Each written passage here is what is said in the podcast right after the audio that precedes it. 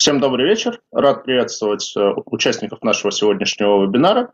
Сегодня мы встречаемся с компанией «Славянск Эко». Компания представляет сравнительно редкую для российского облигационного рынка отрасль нефтепереработки.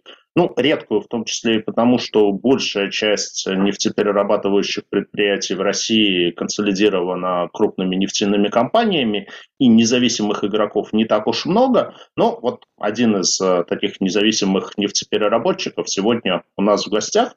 А, компания готовится к выходу на облигационный рынок с займом на 3 миллиарда рублей. Это будет дебютный выпуск компании, ну, что, наверное, обуславливает некий дополнительный интерес.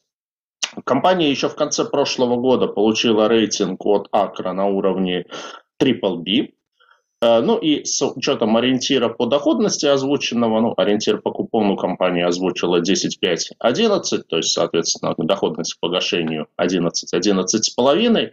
С учетом рейтинга и доходности, я думаю, выпуск такой будет пограничный в плане интереса и частных инвесторов, и институциональных инвесторов. Ну, я думаю, тем интереснее будет сегодня с э, эмитентом общаться. А, в гостях у нас э, Михаил Черкасов, директор по корпоративным финансам компании «Славянск Эко», и помогать ему будет Юрий Новиков, э, руководитель инвестиционно-банковских услуг Россельхозбанка, одного из организаторов выпуска.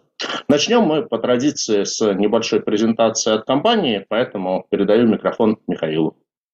А, здравствуйте, дамы и господа. Большое спасибо за то, что вы собрались на нашу мини-конференцию. Искренне надеемся, что время, которое вы э, проведете с нами, не будет э, сочтено потерянным и потраченным зря. Поэтому не буду его у вас отнимать. Сразу перейду к докладу про нашу компанию. Надеюсь, презентация у нас видна всем. Итак, э, общее достижение. Кто мы такие? А, мы независимый нефтеперерабатывающий завод, а, который не принадлежит никаким вертикально интегрированным компаниям и каким-то другим известным группам. А, мощность нефтепереработки у нас составляет 5 миллионов тонн с лишним в год. Ну, для того, чтобы понять, что это за цифра, город Москва, вся московская агломерация потребляет столько бензина в год. Так что, в общем, мы, наверное, не самая маленькая компания. А, мы начали строить наш завод в чистом поле а, фактически в 2015 году. А, мы строим его только с абсолютно современными экологически чистыми технологиями. Все оборудование новейшее. Ну, а об остальных деталях расскажу тогда уже по ходу презентации. Итак, а, а, слайд, на котором а, основные ключевые цифры нашей компании. Я больше уделю внимание финансовым показателям в настоящем периоде, а потом расскажу про все остальные цифры на дальнейших слайдах, которые их будут раскрывать. Итак, что касается нашей выручки. За последние годы, за исключением 2020 года, выручка достаточно постоянная. А, постоянным был объем нефтепереработки, который составлял 3,5 миллиона тонн а, в год. И вот только в середине этого года, в июле, мы модернизировали одну из наших установок, и теперь а, наш номинальный объем переработки 5,2 миллиона тонн в год. Но за последние годы э, объем был постоянным, поэтому выручка в принципе стояла на одном уровне до тех пор, пока не начались э, глобальные колебания цен на нефть. В 2020 году, который всем нам э, весьма драматично известен, как вы помните, нефть у нас упала в три раза в течение одного месяца. И, соответственно, выручка нашего предприятия, которая э, линейно привязана к цене на нефть, упала тоже достаточно существенно. К концу 2020 года положение начало немножко исправляться, котировки у нас стали возвращаться, но выручки мы не достигли такой, как была годом ранее, но зато существенно выросла маржинальность нашего бизнеса. если вы посмотрите на строчку EBITDA margin, то она увеличилась практически в полтора раза. Почему это произошло? Ну, потому что падение спроса на нефтепродукты, которое было обусловлено всеобщими локдаунами, в итоге вернулось, когда людей стали выпускать из закрытого пространства, они а, начали усиленно приобретать нефтепродукты, бензин, керосин для авиаполетов и тому подобное. И а, поскольку в связи с сокращением объемов нефтепереработки в этот период в мире образовался определенный дефицит, то а, спрос превышал предложение, и мы получали достаточно высокую маржинальность в этот период времени. К сожалению или к счастью, а, все вернулось на круги своя, мы вернулись к нормальному среднему уровню маржинальности, который был в первой половине 2021 года. А, надеемся, что, по крайней мере, хуже не будет. А, ну а обстоятельства, которые вызвали всплеск нашей маржинальности, пусть тоже останутся в прошлом, не дай бог им повторяться. вообще нужно сказать, что маржинальность нашего бизнеса, в отличие от выручки, является величиной достаточно константной. А, потому что, по большому счету, она представляет собой процент от стоимости нефти. А, в процессе нефтепереработки нефть расщепляется на некие составляющие, которые в сумме а, в корзине дают несколько больше стоимости, чем стоимость одной тонны нефти. А, ну, я дальше покажу вам иллюстрации этого тезиса. Соответственно, основная идея. Наша маржинальность, в принципе, является достаточно постоянной величиной. Она, конечно, колеблется иногда, а, но а, существует некий уровень поддержки, ниже которой маржинальность практически не падает. И при этом финансовый результат компании чистый финансовый результат, скажем так, и беда, и чистая прибыль, они не зависят от цены на нефть, по большому счету. Выручка линейно привязана к цене на нефть. А, показатели эффективности бизнеса, они имеют процентное а, отношение к цене нефти. В общем, мы посмотрим на цифры немножко более глубоко на дальнейших слайдах. Итак, а, про историю нашего предприятия. Компания абсолютно частная, ее акционеры занимались а, автозаправочными станциями и в какой-то момент времени решили построить нефтеперерабатывающий завод в чистом поле. А, де-факто строительство серьезное началось в 2015 году. И дальше практически каждый год мы создавали какие-то новые объекты, внедряли какие-то новые технологии, и это служило драйверами выручки. Если вы посмотрите ретроспективу финансовых результатов компании за предыдущие годы, а, то увидите, что мы выросли а, от уровня 2015 года в несколько раз, как по выручке, так и по EBD, и все благодаря тому, что мы запускали а, новые технологии, запускали новые промышленные установки. И, в принципе, это представляет собой стратегию компании. Мы э, напрямую зависим от того, как успешно мы внедряем новые технологии, как э, быстро и хорошо мы строим новые установки, потому что э, наша маржинальность привязана ровно к этим драйверам, а не к цене на нефть, не к обменному курсу рубля с долларом.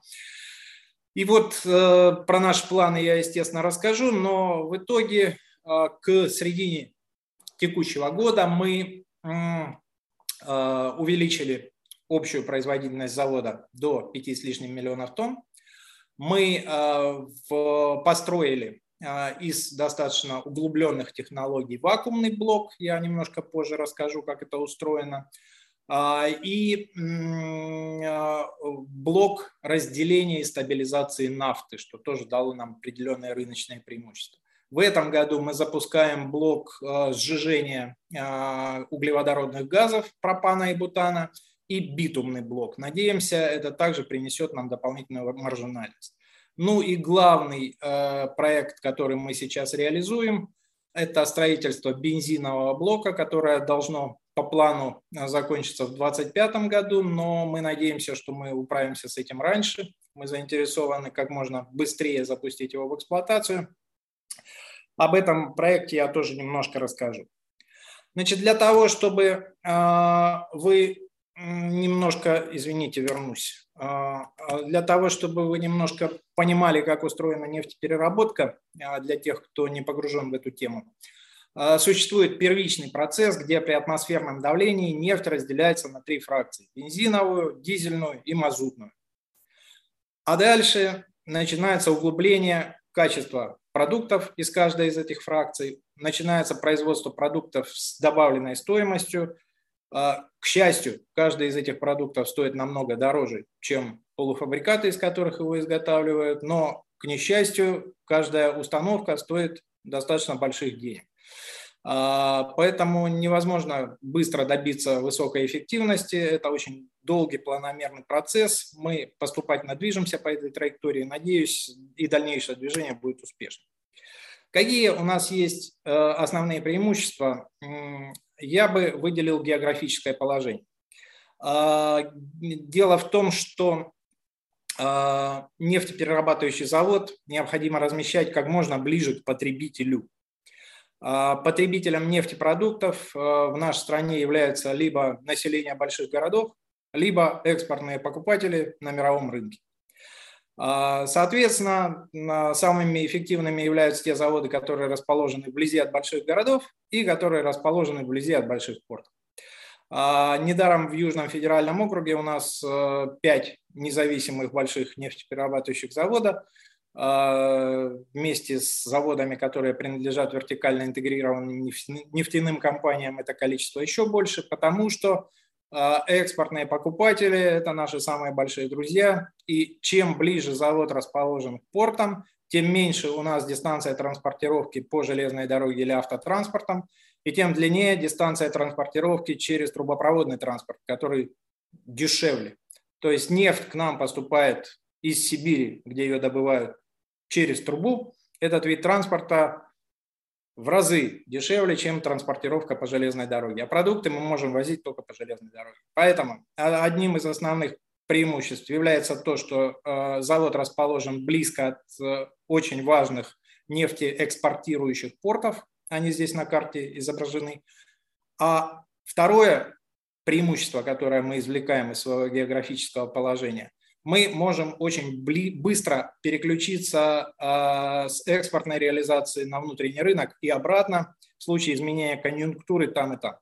Дело в том, что конъюнктура благодаря налогообложению меняется не параллельно. Иногда экспорт дает дополнительную премию, иногда внутренний рынок России дает дополнительную премию. Поэтому компания, э, находящаяся в той же географической точке, где мы, может себе позволить э, варьировать. Иногда посылать на экспорт, иногда продавать на внутреннем рынке. Чем мы, собственно, и пользуемся. Наши покупатели основные, все-таки большая часть продукции идет на экспорт. Наши основные покупатели – это такие компании-мажоры, Трафигура, Витол, British Petroleum и многие другие э, важнейшие трейдерские компании мира. Э, спрос на нашу продукцию с их стороны практически не ограничен, поскольку мы торгуем э, широко востребованными биржевыми товарами. Э, вопрос только цены. Вы можете продать практически любое количество товара в любой момент времени. Но иногда внутренний рынок России тоже дает нам дополнительные ценовые преимущества. Тогда мы реализуем и на внутреннем рынке, но здесь у нас потребители более мелкие, поэтому э, не могу назвать кого-то, кто был бы э, слишком хорошо знаком аудитории. А, еще одно важное, а, а, важный компонент успешности нашего бизнес-процесса – это поддержка государства. В чем она состоит? На самом деле это не поддержка в виде подарка, это не какие-то бонусы, которые российское государство дает нефтеперерабатывающим предприятиям. А, два года назад была изменена система налогообложения для предприятий нефтяного сектора. Государство имело целью создать конкурентные преимущества нашим нефтяникам и нефтепереработчикам на, на внешнем рынке, а, при этом получая всю ту а, необходимую плату за ресурсы, которые добываются внутри страны, и при этом сохранив защиту внутренних потребителей в России от безудержного роста цен на нефтепродукты. Вот была внедрена очень сложная по описанию система налогообложения, но если ее объяснять кратко, то государство включает в цену сырой нефти значительную долю прямых налогов, которые взимаются через добывающих компаний. Мы из этой очень дорогой нефти, в которой уже есть налоги, производим нефтепродукты. Когда мы их продаем, вне зависимости от того, на внутреннем рынке или на э, экспорт, государство ранее уплаченные нами налоги нам возвращает. Работает эта система, слава богу, без сбоев. Мы ежемесячно отчитываемся перед государственными органами. Нам ежемесячно возвращают сумму ранее уплаченных налогов. Называется этот возврат э, словосочетанием «обратный акциз». И вот сумма обратного акциза здесь на картинке у нас указана. Дело в том, что система реформирования налогообложения устроена так, что каждый год э, расчетная сумма этого обратного акциза должна расти. То есть государство в цене на нефть будет больше и больше закладывать налогов, мы будем больше и больше получать компенсации. В связи с этим происходит рост. Но еще раз напомню, это не идея какого-то подарка из государственного бюджета.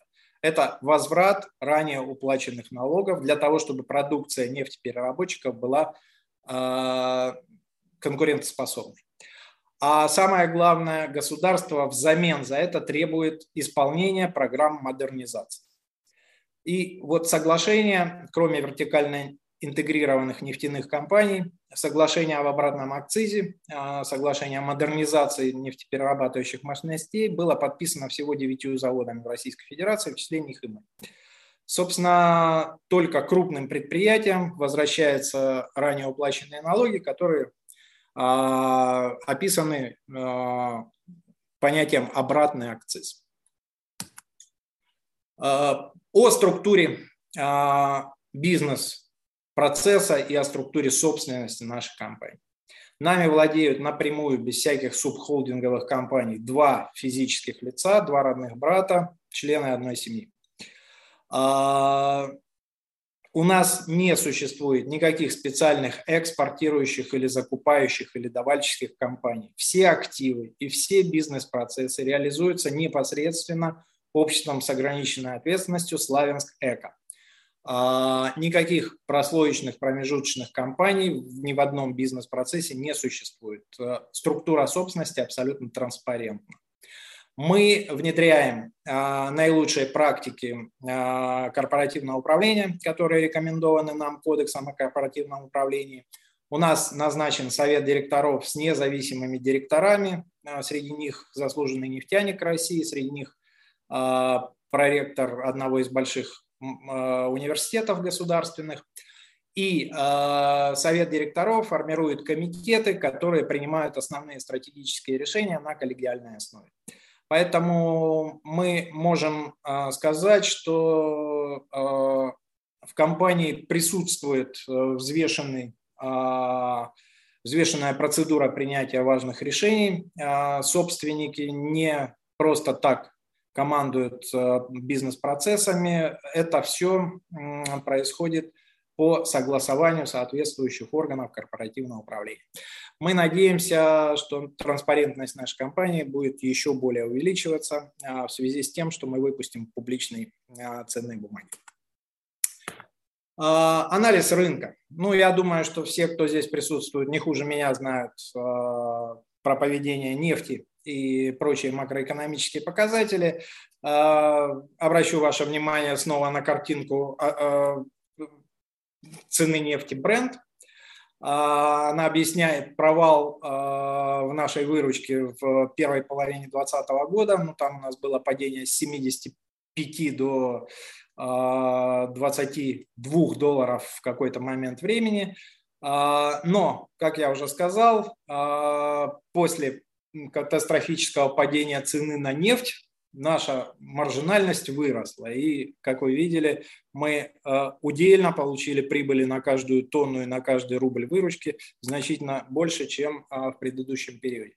Надо сказать, что у нас есть в принципе гарантированная маржинальность. Потому что корзина нефтепродуктов, которую производит любой нефтеперерабатывающий завод, по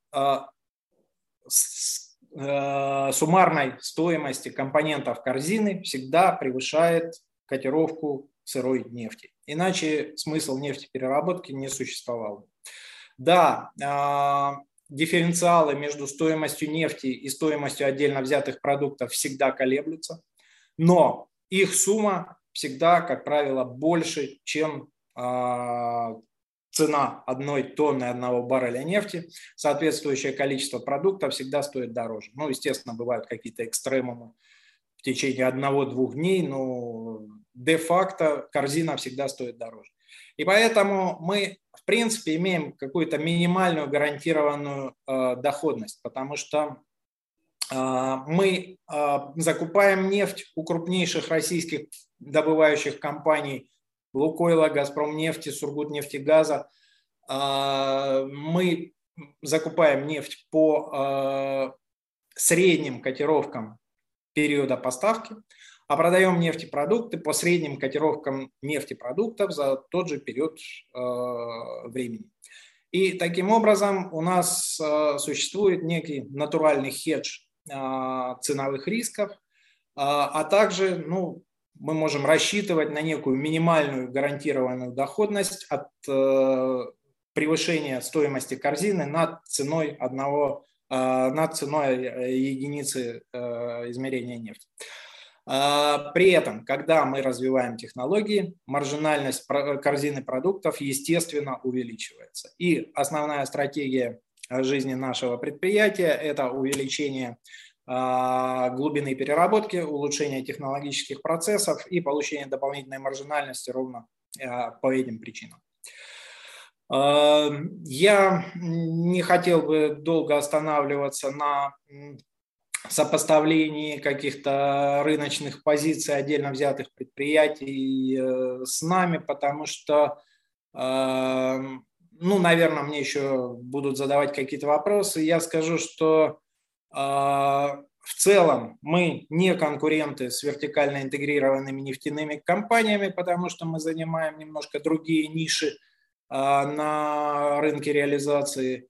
Мы а, конкуренты с разными независимыми нефтеперерабатывающими заводами, но поскольку они географически расположены в разных местах и уровни технологий у них разные, то я искренне надеюсь, что в тех сегментах, в которых мы развиваем свои технологии, мы будем увеличивать нашу долю рынка. А, дай бог нашим а, друзьям-конкурентам увеличивать в тех сегментах, в которых они а, развивают технологии. Итак, э, о наших стратегических ориентирах. Главная идея. Мы внедряем технологии, мы модернизируем наше производство. Модернизация – это не реконструкция, да, это это создание новых технологий, улучшение существующих технологий. Мы модернизируем технологии, получаем за этого, в силу этого дополнительную маржинальность сверх той, которая нам а, гарантирована за счет того, что мы расщепляем нефть на базовые фракции. Что касается новейших трендов, э, которые действительно являются актуальными, это тренды защиты окружающей среды и тому подобное, э, мы э, строим абсолютно новые установки. Они основаны на абсолютно новых технологиях. Даже те заводы, которые были построены 10 лет назад, они уже немножко устарели.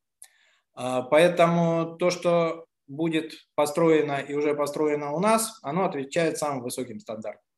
А, например, бензиновый комплекс, который мы строим, он уже заранее рассчитан на производство бензина стандарта Евро-6, который еще до сих пор не утвержден в качестве обязательного.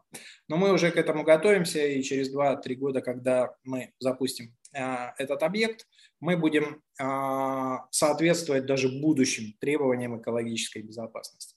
А, скажем так, доминанта экологической и промышленной безопасности является для нас важнейшим моментом, и мы а, важнейшее значение этому уделяем.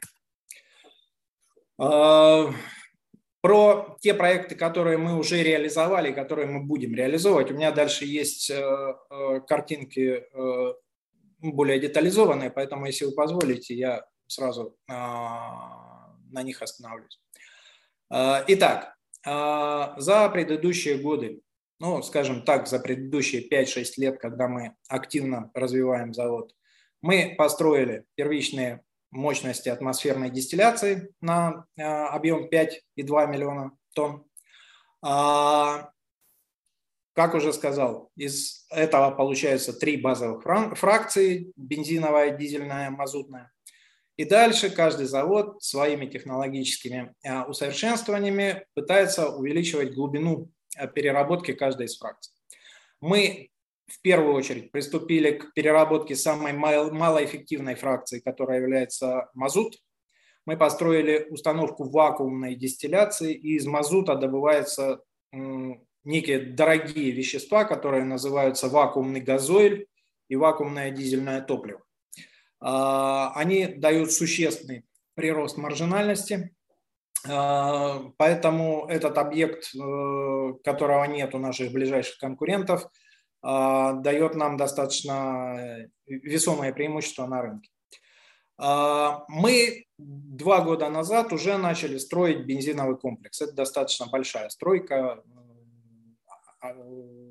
Бюджет проекта 21 миллиард рублей ну, его нельзя освоить в один момент. Это достаточно долгий процесс и проектирования, и согласования, поскольку, как вы понимаете, эти объекты представляют собой повышенную опасность и а, подвергаются различным сертификациям многократно.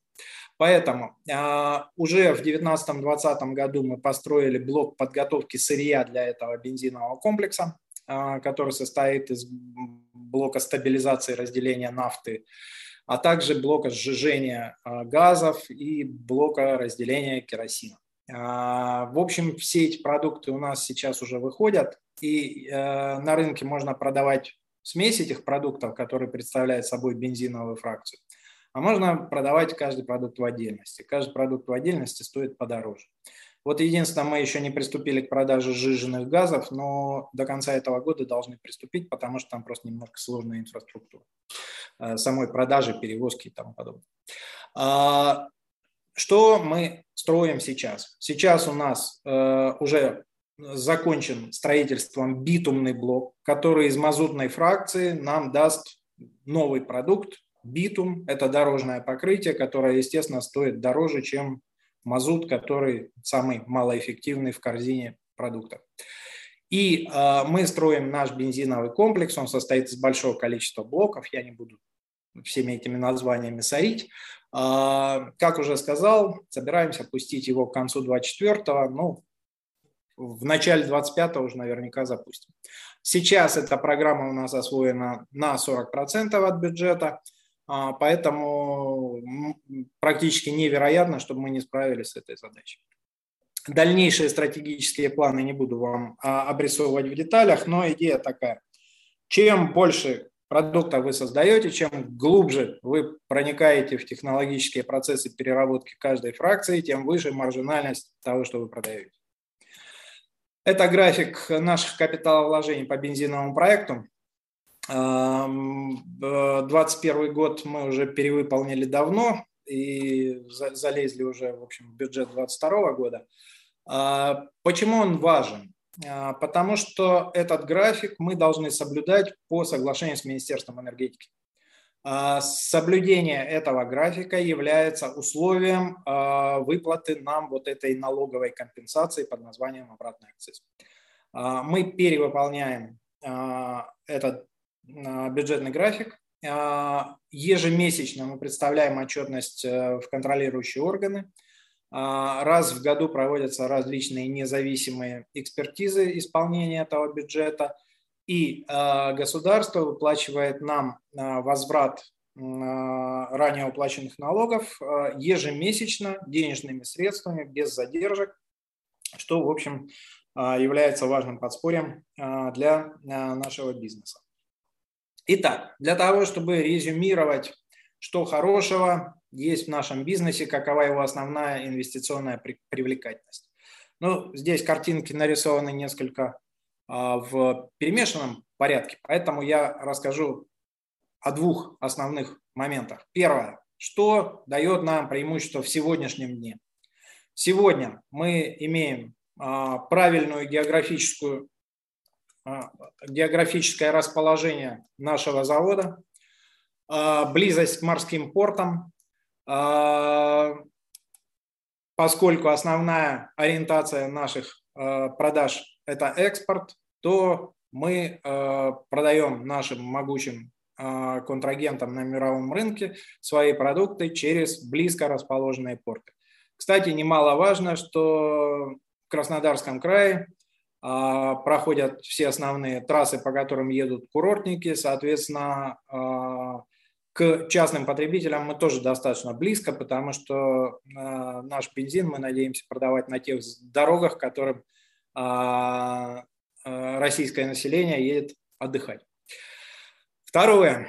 А, уже сейчас мы имеем определенные высокотехнологичные процессы, хотя, естественно, мы не достигли а, вершин, но нужно сказать, что процесс совершенствования производства бесконечен. А, мы уже сегодня имеем хорошие продукты, которые нам позволяют быть лучше наших конкурентов. Это вакуумный газоль, это сжиженные газы, которые будут, я надеюсь, в очень короткой перспективе, и битум. А, также э, те установки, которые мы сейчас строим, позволят нам существенно повысить маржинальность бизнеса при практически тех же операционных затратах. Капиталовложения очень большие, я показывал вам графики, но операционные затраты несущественны по сравнению с капиталовложением. Поэтому э, сами по себе э, установки, они окупаются достаточно быстро. Э, но, тем не менее, э, и сейчас мы уже обладаем определенными э, преимуществами с точки зрения продуктовой линейки и надеемся сохранять это преимущество перед э, нашими конкурентами.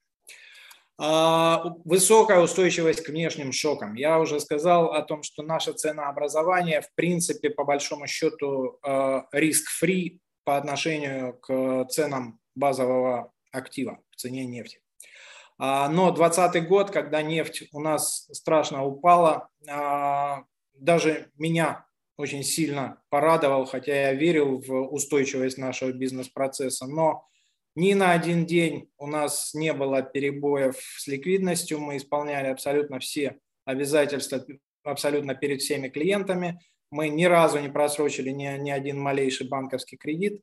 2020 а, год э, показал, что бизнес-модель, основанная на э, вот таком подходе к нефтепереработке, является весьма устойчивой.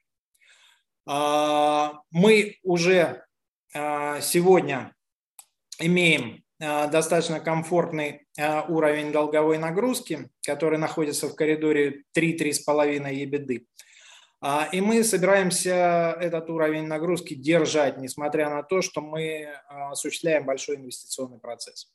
А, все инвестиции до сих пор мы делаем без проектного финансирования банков за счет собственного свободного денежного потока, образующегося от операционной деятельности. Нам пока этого потока хватает, и мы ожидаем, что мы вне зависимости от того, сколько нам придется потратить на инвестиции, будем находиться в разумном коридоре э, левериджа. Но надеюсь, что а, нам не придется никогда его а, нарушить. Мы пытаемся внедрить правильные стандарты корпоративного управления. Мы получаем государственные субсидии, потому что мы попадаем под соответствующие критерии. Ну и на будущее. Все, что мы сейчас внедряем, оно заранее сверхэкологично, оно заранее а, э, имеет очень высокую а, прочность э, с точки зрения промышленной безопасности. А, мы собираемся сделать упор на производстве максимально низкоуглеродных продуктов. Мы собираемся делать упор на экологичность и наших промышленных объектов, и того, что мы производим. И надеемся, что в будущем это будет определенным драйвером роста для нас, поскольку, как вы знаете, эта повестка все более и более актуальна. Очень кратко о наших э, кредиторах. Э, сейчас э, уровень э, долговой нагрузки лежит в коридоре 3-3,5 EBITDA. Uh, у нас де-факто uh, крупнейший uh, кредитор Россельхозбанк, он же является организатором выпуска наших облигаций. Может быть, мой коллега Юрий, я надеюсь, расскажет позицию банка, как они относятся к нам, как к заемщику. У нас до сих пор нет никаких проектных кредитов долгосрочных. Все финансирование, которое мы берем, это наш оборотный капитал, в котором мы нуждаемся. К сожалению, 400 с лишним тысяч тонн нефти, которые мы обязаны закупать ежемесячно, это достаточно существенная сумма. В принципе, наша долговая нагрузка соответствует где-то полутора-двухмесячной загрузки нефти. По валюте бизнес-процесс является достаточно внутренне натурально захеджированным, потому что все котировки и нефти, и нефтепродуктов, на которых основаны и контракты поставки, и контракты э, продажи наших продуктов, они привязаны к долларовым биржевым котировкам. Даже когда мы платим в рублях, рубль в данном случае это только расчетная единица, всегда котировка умножается на обменный курс рубля на доллар, поэтому а, единственная ситуация, в которой у нас есть валютный риск, это когда мы видим долгосрочное укрепление рубля по отношению к доллару. А, ну вот Честно говоря, за последние много лет я такого не видел, поэтому, даст Бог, э, в этой ситуации э, мы не окажемся. Э, любой шок, когда рубль дешевеет к доллару, для нас дает дополнительные преимущества. Что касается основных финансовых показателей, выручка в этом году я уже вижу, что она будет выше, чем написано в этом прогнозе. Ну, прогноз у нас достаточно пессимистический, но я думаю, что при сохранении текущих экстремальных цен на нефть выручка у нас будет явно больше. Но э, счастье не в выручке, а в размерах нашей ебеды и в э, соотношении маржинальности по ебеде. Э, финальная выручка 2021 года а, здесь тоже указано достаточно пессимистично. А, только за два месяца третьего квартала мы уже заработали 3 миллиарда выручки в третьем квартале, в дополнение к тому, что было в первой половине года. Поэтому я думаю, что в любом случае, наверное, мы а, будем не хуже, чем в 2020 году, но очень надеюсь, что будем лучше по выручке. Что касается соотношения выручки и наших капитальных вложений, я вам уже сказал, что источником финансирования капитальных вложений до сих пор является собственный денежный поток компании. Посему мы, а, в общем, не видим какой-то, а, какого-то большого риска в том, сколько капексы составляют в нашей выручке. Даже в самый пик капиталовложений, который мы программируем, все-таки эта величина будет весьма несущественной, это, не знаю, полумесячная выручка, наверное, ну, чуть больше э, в 2022 году. А, ну и, как я уже сказал, основной ориентир, э, который мы для себя очень жестко пытаемся соблюдать, это нахождение в коридоре 3-3,5 ебеды по долгу. Каждый месяц мы планируем все наши обязательства и контракты на будущий месяц э, вместе с инвестиционной активностью для того, чтобы ни в коем случае не получить э, уровень налоговой нагрузки, который бы превышал э, вот этот разумный коридор, который мы для себя установили. Итак, большое спасибо, что вы меня выслушали. Наша компания демонстрирует очень высокие темпы роста даже в самые критические э, с точки зрения внешнеэкономических условий моменты, как то 2020 год, э, мы все равно сохраняли свою маржинальность и вне зависимости от скачков выручки э, держали все финансовые показатели в том же балансе, в котором они находились. Поэтому, надеюсь, нашим организаторам будет не так трудно разместить наши облигации. Вот, поскольку компания надежная, в общем, доходность нам предлагают давать большую достаточно. Ну вот, послушаем наших организаторов. Спасибо большое. Здравствуйте, коллеги.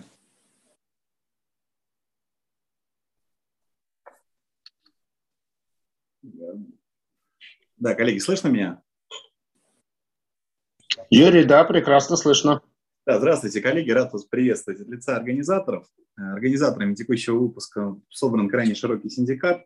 Кроме Россельхозбанка, организатором выпуска также выступает компания БКС, Велес Капитал, Синара Инвестиционный банк, э, ИФК Солид, Универ Капитал, а также Экспобанк. Собственно, э, предлагается инвесторам уникальная возможность зайти в компанию нефтегазовый сектор с достаточно интересной доходностью. Как уже Сергей упомянул, выпуск он будет интересен как институционалам, так и физлицам.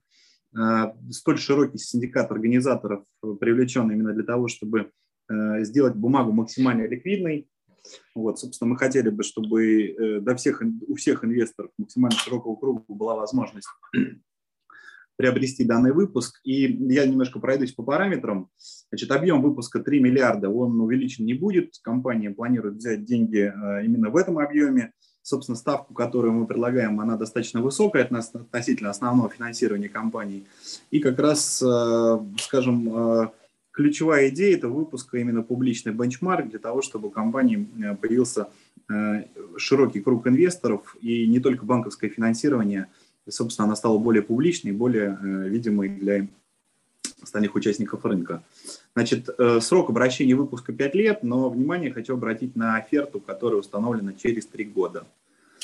Вот, купоны выплачиваются ежеквартально. А, значит, э, этот факт поднимает, соответственно, доходность э, к оферте до ставки 10,92, 10, 11,46. Соответственно, при купоне 10,50 и 11. А, значит, сбор заявок планируется провести в первой декаде октября. А, также по выпуску предусмотрен ПВО, это, соответственно, линия права Trusty Services – ну и, собственно, техническим андеррайтером э, выступит э, Россельхозбанк.